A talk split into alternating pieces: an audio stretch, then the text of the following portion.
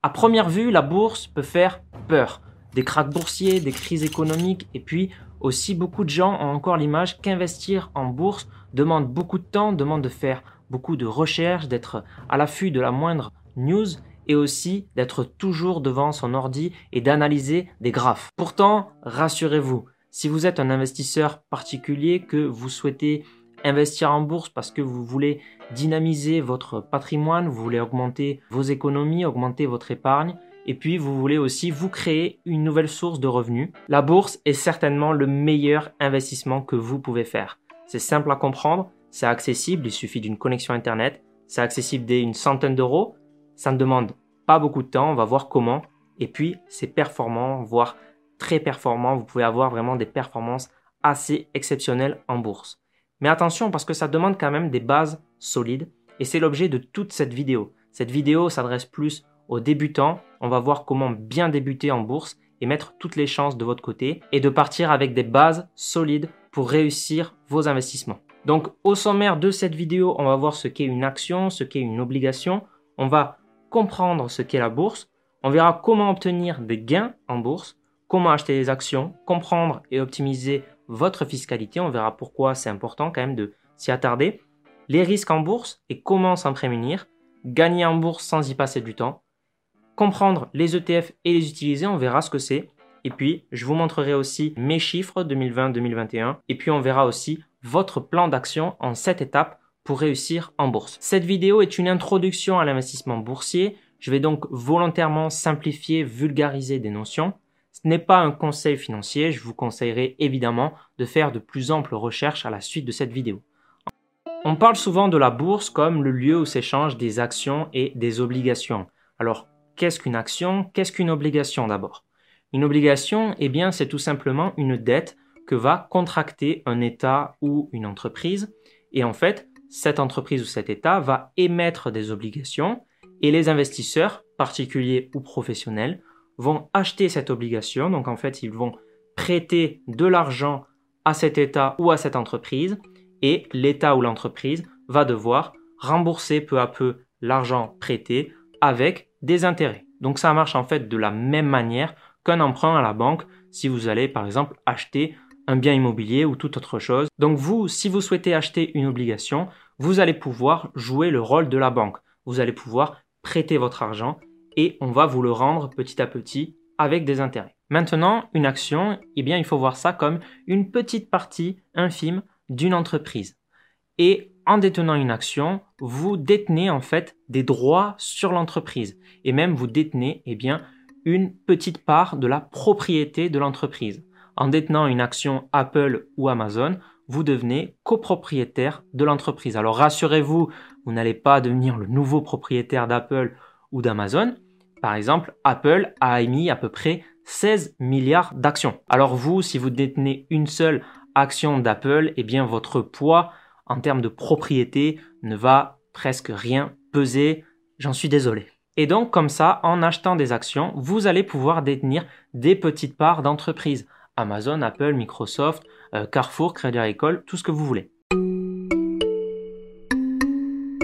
Donc maintenant que vous savez ce qu'est une action et une obligation, eh bien la bourse, c'est le lieu où va se confronter l'offre et la demande pour s'échanger des actions, des obligations, etc.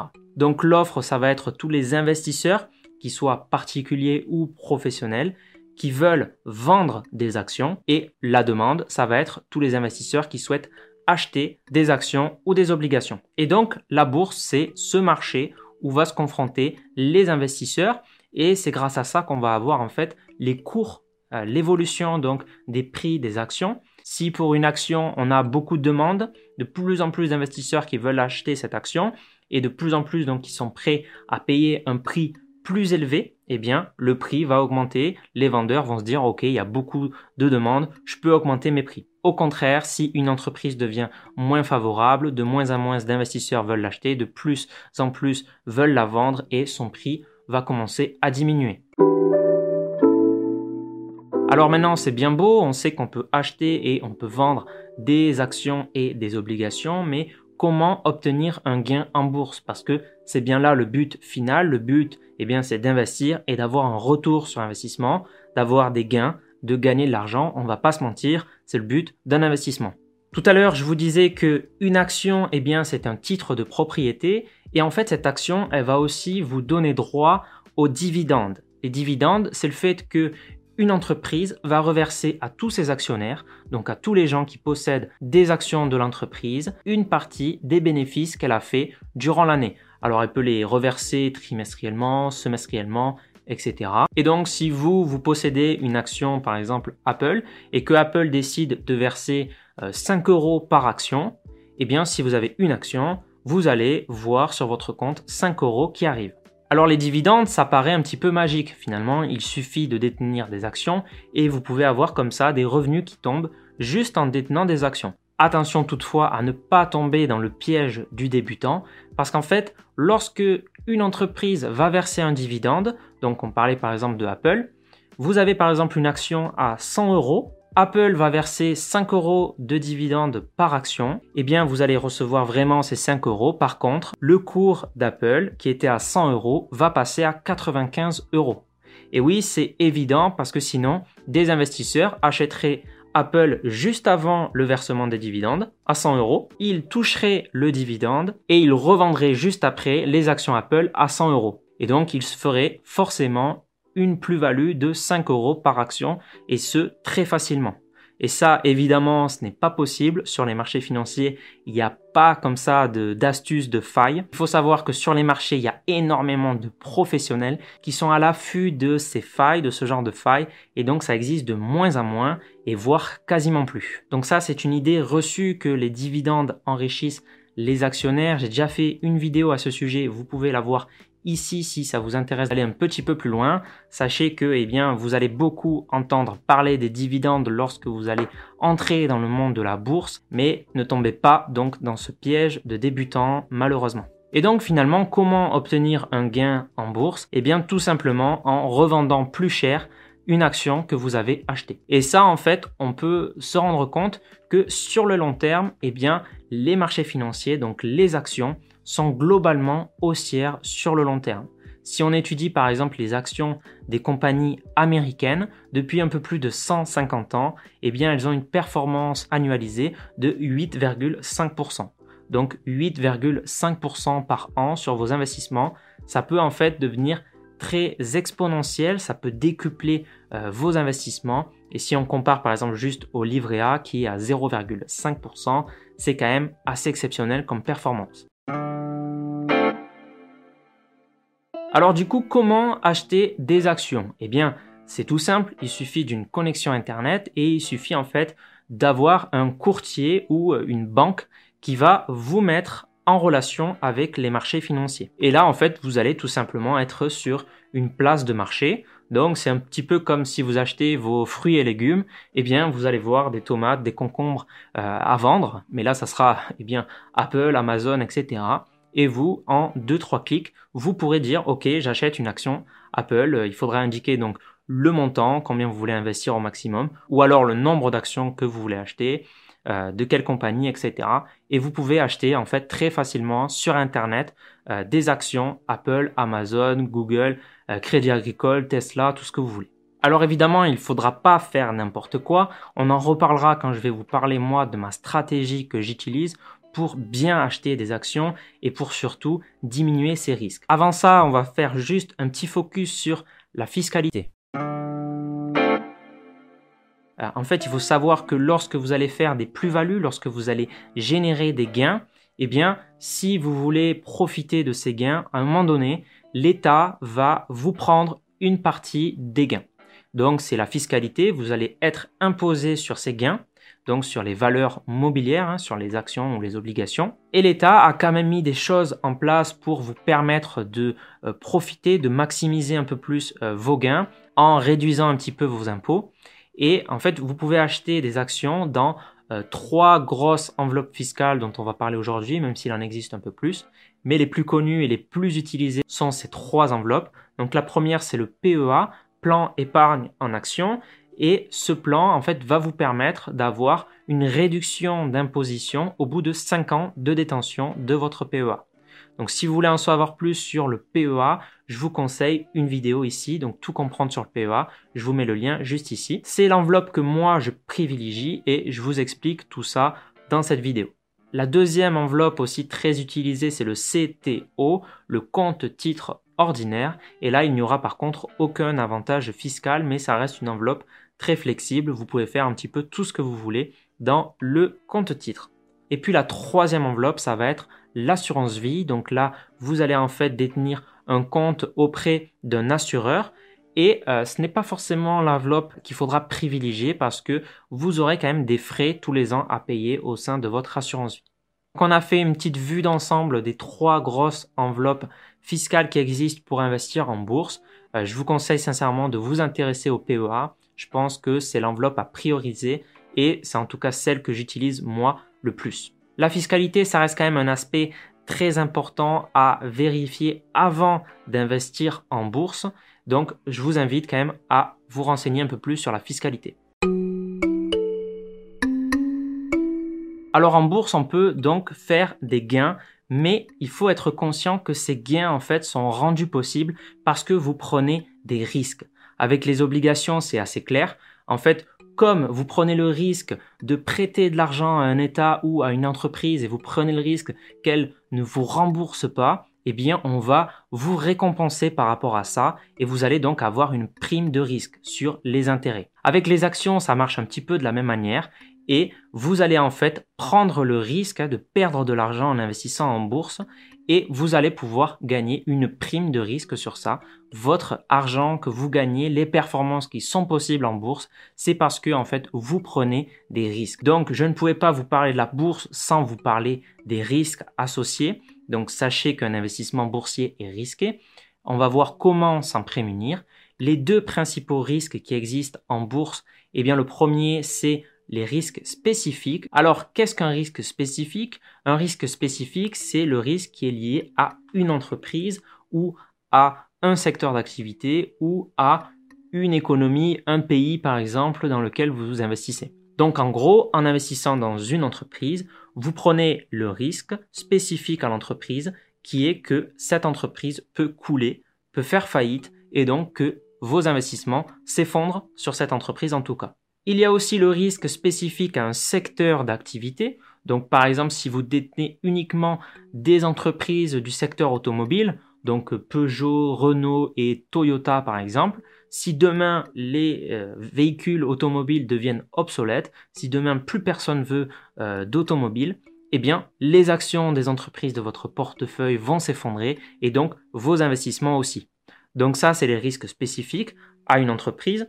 Elle peut faire faillite à un secteur d'activité, la demande peut s'écrouler par exemple, ou encore à une zone géographique. Si vous investissez que dans des entreprises euh, françaises par exemple, s'il se passe quelque chose en France, je ne le souhaite pas, mais s'il se passe quelque chose en France du point de vue politique, une crise, euh, etc., eh bien on peut avoir toutes les actions françaises qui peuvent s'écrouler. Et donc si votre portefeuille est uniquement investi en France, eh bien là aussi votre portefeuille va s'effondrer. Ensuite, le deuxième principal risque qui existe en bourse, c'est le risque de marché. Donc, c'est-à-dire qu'il y ait une crise économique mondiale. Par exemple, on l'a vécu en 2008, la crise des subprimes a fait que toutes les actions, à peu près toutes, hein, de la bourse se sont effondrées. On l'a aussi vécu en 2020 avec la crise sanitaire du coronavirus où on a vu la très grande majorité des actions plonger de 30-40%. Alors comment se prémunir de ces risques? Donc comment se prémunir des risques spécifiques et comment se prémunir du risque du marché? Les risques spécifiques, il existe quelque chose en bourse qui est essentiel, c'est la diversification. Vous allez investir dans plusieurs entreprises, donc ça va vous permettre de, eh bien si une entreprise de votre portefeuille fait faillite, cool, eh bien vous allez diluer le risque si cette entreprise représentait par exemple que 2% de votre portefeuille, eh vous n'allez perdre que 2% de votre portefeuille. Au niveau des secteurs d'activité, là aussi on va diversifier sur plusieurs secteurs d'activité de façon à si eh bien le secteur d'activité de l'automobile s'effondre, eh bien à ce qu'il ne représente qu'un petit pourcentage de votre portefeuille. Pareil aussi sur les zones géographiques, on va investir sur un peu tous les pays du monde pour diversifier, encore une fois, diluer ces risques. La diversification en bourse, c'est connu comme être the only free lunch. Donc en anglais, c'est le seul repas gratuit. En fait, ça va vous permettre de diminuer vos risques tout en gardant une performance élevée. À même performance, on peut vraiment diminuer le risque en diversifiant. Maintenant, pour le risque de marché, pour se prémunir donc de ce risque de marché, pour se prémunir des crises, le rempart, ça va être le temps.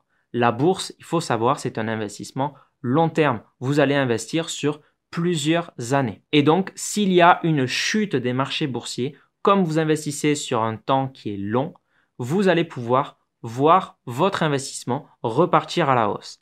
Après les grosses chutes boursières, c'est là où on a les meilleurs rebonds, les meilleures performances. On l'a bien vu aussi encore une fois en 2020 avec les marchés qui ont chuté à peu près de 30%, mais ensuite qui ont rebondi de plus 75%. Et donc investir sur le long terme, avoir le temps avec soi, ça va être le rempart contre ce risque de marché. Alors maintenant, comment gagner en bourse sans y passer du temps, sans avoir à analyser toutes les entreprises, sans avoir à analyser des graphiques et sans être à l'affût de la moindre actualité. En bourse, on a deux grandes écoles, l'école du court terme et l'école du long terme. L'école du court terme, ça va être des gens qui vont essayer d'acheter et de vendre pour essayer de générer une plus-value euh, souvent au cours de la même journée. Ce sont des gens souvent qui veulent même en faire leur métier. Alors il faut faire super attention avec la bourse sur le court terme. C'est souvent plus basé sur de la spéculation que sur de l'investissement. Et euh, c'est quand même très très risqué. D'après l'AMF, donc l'autorité des marchés financiers, on a à peu près 89% des investisseurs particuliers qui perdent de l'argent en investissant sur le court terme. La deuxième école, donc, c'est celle que je vous ai déjà présentée, c'est l'école du long terme, qui va vous permettre donc de vous prémunir du risque de marché et qui va aussi vous permettre de profiter de la tendance haussière des marchés financiers et donc de profiter de belles performances. Au sein de l'investissement long terme, on a encore deux grandes écoles qui s'affrontent entre guillemets. On a les gens qui sont plutôt actifs et donc qui vont essayer de sélectionner les meilleures actions, qui vont euh, essayer d'acheter au meilleur moment, qui vont essayer d'anticiper les marchés, euh, qui vont voilà parier sur des entreprises qui euh, leur semblent solides et qui vont euh, croître dans le futur. Et puis on a les investisseurs passifs, donc eux qui investissent sur tout un tas d'entreprises, qui ne cherchent pas à sélectionner quelle est la meilleure entreprise, mais qui investissent dans presque toutes les entreprises, et donc comme ça, qui n'ont rien à faire puisqu'ils investissent dans beaucoup d'entreprises. Ils analysent même pas spécifiquement une à une chaque entreprise. Ils sont plus passifs et ça, c'est un investissement qui est vraiment euh, non chronophage. Ça ne leur prend que très très peu de temps. Il faut savoir que l'approche active a souvent été attaquée par euh, des recherches scientifiques, par des travaux académiques et par même des travaux de prix Nobel, tandis que l'investissement passif est lui par contre appuyé par des études scientifiques lui, il est prouvé par des travaux académiques, etc., des prix Nobel, qui donc défendent cet investissement passif face à l'investissement actif. Et puis, il y a même des études statistiques tous les ans qui sont réalisées pour voir si ceux qui gèrent activement réussissent à faire mieux que ceux qui gèrent passivement. Et les études sont sans appel en général. Les investisseurs passifs gagnent les investisseurs actifs et surtout sur le long terme. Donc, plus l'étude s'étend sur un nombre assez grand d'années, sur 10, 15 ans, et plus les investisseurs passifs gagnent, surperforment les investisseurs actifs. Donc, en sachant ça, vous pouvez en fait devenir de très bons investisseurs passifs. Vous pouvez être meilleur, vous pouvez battre les gérants actifs en investissement passivement. Et en plus, je vous ai dit que ça ne vous prendra pas beaucoup de temps et ça prendra juste un petit peu de temps à la mise en place de votre stratégie, mais comme une, gestion active finalement. Mais là, ça sera juste à la mise en place donc de votre stratégie et puis au début aussi pour acquérir quand même des connaissances, des bonnes pratiques, des astuces, etc. pour faire quelque chose de bien. Mais une fois que tout sera mis en place pour vous, Là, vous pourrez donc profiter des marchés financiers et obtenir de très belles performances et vous aurez sur le long terme une grande probabilité de faire mieux que les gérants actifs et donc de faire mieux même que les professionnels de la bourse. Alors ça peut paraître un peu fou, un peu dingue que l'on puisse faire mieux avec une approche passive plutôt qu'avec une approche active et qu'on puisse même euh, gagner donc les investisseurs actifs, mais aussi les professionnels, les traders professionnels actifs. Il faut aussi se rendre compte que gérer activement son portefeuille, ça représente en fait beaucoup de frais. Donc déjà pour les professionnels, il faut rémunérer les traders et ça, eh bien, ça vient dégrader la performance des fonds professionnels. Mais pour les investisseurs comme vous et moi qui gèrent activement, eh bien, ça veut dire beaucoup d'opérations, beaucoup de recherches et potentiellement aussi beaucoup d'erreurs humaines parce que, eh bien, en bourse, et vous le verrez, souvent, l'ennemi numéro un, c'est le cerveau humain, parce que on n'est pas fait pour prendre des bonnes décisions en bourse. En bourse, il faut plus investir comme un robot, et l'approche passive permet beaucoup plus cela que l'approche active, puisque l'approche passive, vous allez venir vous détacher de vos investissements et n'intervenir que le minimum. Avec l'approche passive, donc vous allez pouvoir obtenir de très belles performances et ce sans y passer du temps. Il y a un outil qui va vous intéresser forcément, qui va intéresser tout investisseur particulier en bourse. Ça s'appelle les ETF, Exchange Traded Fund. Et en fait, ce sont tout simplement des paniers d'actions que vous allez pouvoir acheter. Ce sont des paniers d'actions, c'est déjà bien diversifié, bien réparti, voilà, sectoriellement, géographiquement, etc. Et donc, ça va vous permettre de diversifier en quelques clics votre portefeuille et de pouvoir donc le gérer passivement. Donc, je vous invite vraiment à vous intéresser aux ETF qui sont, je pense, la meilleure manière d'investir en bourse. Donc, par rapport à ça, moi, à titre personnel, j'utilise une approche passive qui ne me prend que 5 à 10 minutes par mois au maximum. Et je vais vous montrer donc mes performances 2020 et 2021. On se retrouve sur le site de Boursorama. C'est là où je détiens mon PEA. Et donc, si on descend, on peut retrouver mon PEA, on peut cliquer dessus et je vais vous montrer donc euh, les performances que j'ai eues. Donc là, en 2020, ma performance a été de 8,15%. Euh, en mars, j'ai eu une performance de plus 3,98%. Et puis, si on regarde la performance donc de mon portefeuille euh, depuis un an, donc depuis mars 2020 on est à plus 48%. Mais il faut prendre en compte qu'il y a eu une forte chute des marchés financiers en mars 2020.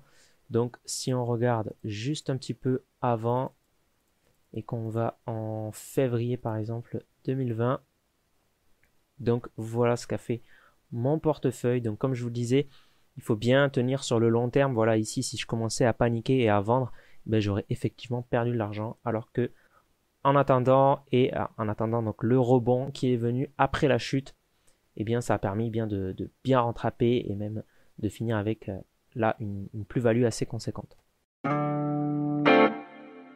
Donc vous en savez maintenant beaucoup plus sur l'investissement en bourse, beaucoup plus sur la gestion passive et la gestion active, euh, sur l'investissement aussi long terme et l'investissement court terme. Maintenant, je vais voir avec vous donc un plan d'action en 7 étapes que vous pouvez appliquer pour vous réussir vos investissements en bourse et vraiment développer votre richesse et votre épargne. La première étape, ça va être de vous renseigner encore plus. Et avec cette vidéo, vous avez déjà fait un grand pas vers votre réussite en bourse. Vous pouvez d'ailleurs mettre un pouce bleu si cette vidéo vous a aidé. Moi, ça m'aide beaucoup en retour, donc merci beaucoup à tous ceux qui le font. La deuxième étape, ça va être d'élaborer votre plan votre plan d'attaque, votre plan d'investissement. Ça va être très important d'y réfléchir avant pour bien faire les choses ensuite. La troisième étape, ça va être de réfléchir un petit peu à votre fiscalité et de choisir la meilleure enveloppe fiscale. Je vous ai parlé du PEA, mais peut-être que pour vous, une autre enveloppe sera plus adaptée. Je vous invite donc à faire vos recherches sur le PEA, le compte titre et l'assurance vie. J'ai déjà fait plusieurs vidéos à ce sujet. La quatrième étape, une fois que vous avez décidé dans quelle enveloppe fiscale vous allez investir, ça va être de bien choisir vos intermédiaires. Et quand je parle des intermédiaires, je parle donc de la banque ou du courtier avec lequel vous allez faire vos investissements. Cette quatrième étape, elle est très importante parce qu'on se rend compte que si vous ne faites pas attention à bien choisir votre intermédiaire, vous allez souvent payer des frais alors que chez un autre intermédiaire, vous allez pouvoir payer aucun frais. Et ces frais, en fait, sur le long terme, ils peuvent représenter des sommes colossales que vous allez devoir vous payer peut-être tous les ans Et donc ça, ça va venir dégrader votre performance. Donc choisissez bien vos intermédiaires, choisissez bien votre courtier ou votre banque avec laquelle vous allez investir. Pour le PEA, le compte titre et l'assurance vie, j'ai déjà fait des vidéos pour bien choisir vos intermédiaires. Je vous conseille de les regarder. La cinquième étape, ça va être d'acheter des ETF dans le but d'avoir de belles performances sur le long terme et de pouvoir gérer votre portefeuille passivement. Alors si vous choisissez quand même de vous intéresser à la sélection d'actions et à un petit peu à la gestion active, je vous invite quand même à avoir le corps de votre portefeuille, donc quand même une grosse partie de votre portefeuille, investi en ETF pour quand même avoir le corps de votre portefeuille qui soit très solide. La sixième étape, ça va être d'investir tous les mois. Déjà, ça va vous permettre de faire un effort d'épargne, mais aussi ça va vous permettre d'augmenter vos investissements et donc sur le long terme d'augmenter vos gains. La septième étape, ça va être vraiment de se détacher de vos investissements. En tout cas, émotionnellement, comme je vous l'ai déjà dit, le plus grand ennemi pour vos investissements, ça va vraiment être votre cerveau. Et si vous prenez des décisions avec vos émotions, c'est là où vous allez prendre des mauvaises décisions. En bourse, il faudra vraiment investir comme un robot. Gagner en bourse, ce n'est pas difficile. Ce qui est difficile, c'est de résister à la tentation du gars qui va vous dire que vous pouvez faire x10, x20 en 3 mois. De résister à la tentation d'investir sur l'entreprise qui fait le buzz en ce moment. De résister à la tentation d'investir sur la nouvelle crypto-monnaie en vogue. De résister à la tentation de choisir ses actions parce que vous êtes persuadé que cette entreprise va exploser. Ce qui est difficile, c'est de résister à votre cerveau. Donc faites bien attention parce que si vous laissez votre cerveau agir et prendre des décisions avec ses émotions, c'est là où vous allez prendre des risques démesurés pour votre épargne, démesurés pour vos investissements. En bourse, personnellement, je préconise une approche avec bon sens, avec lucidité, avec sagesse pour vos investissements, pour prendre un risque mesuré, pour diversifier et pour profiter des recommandations de prix Nobel, de recherche académique et de recherche statistique avec l'approche passive. Merci d'avoir écouté ce podcast. C'était Mathieu de S'investir. Si vous l'avez apprécié, vous pouvez laisser 5 étoiles sur Spotify ou Apple Podcast. Ça aide beaucoup à le référencer. Donc merci beaucoup à tous ceux qui le font. Vous pouvez aussi vous abonner pour ne pas rater les prochains contenus. Et si vous souhaitez aller plus loin, vous avez des liens en description vous pouvez aussi visiter le site s'investir.fr. On se dit à la prochaine.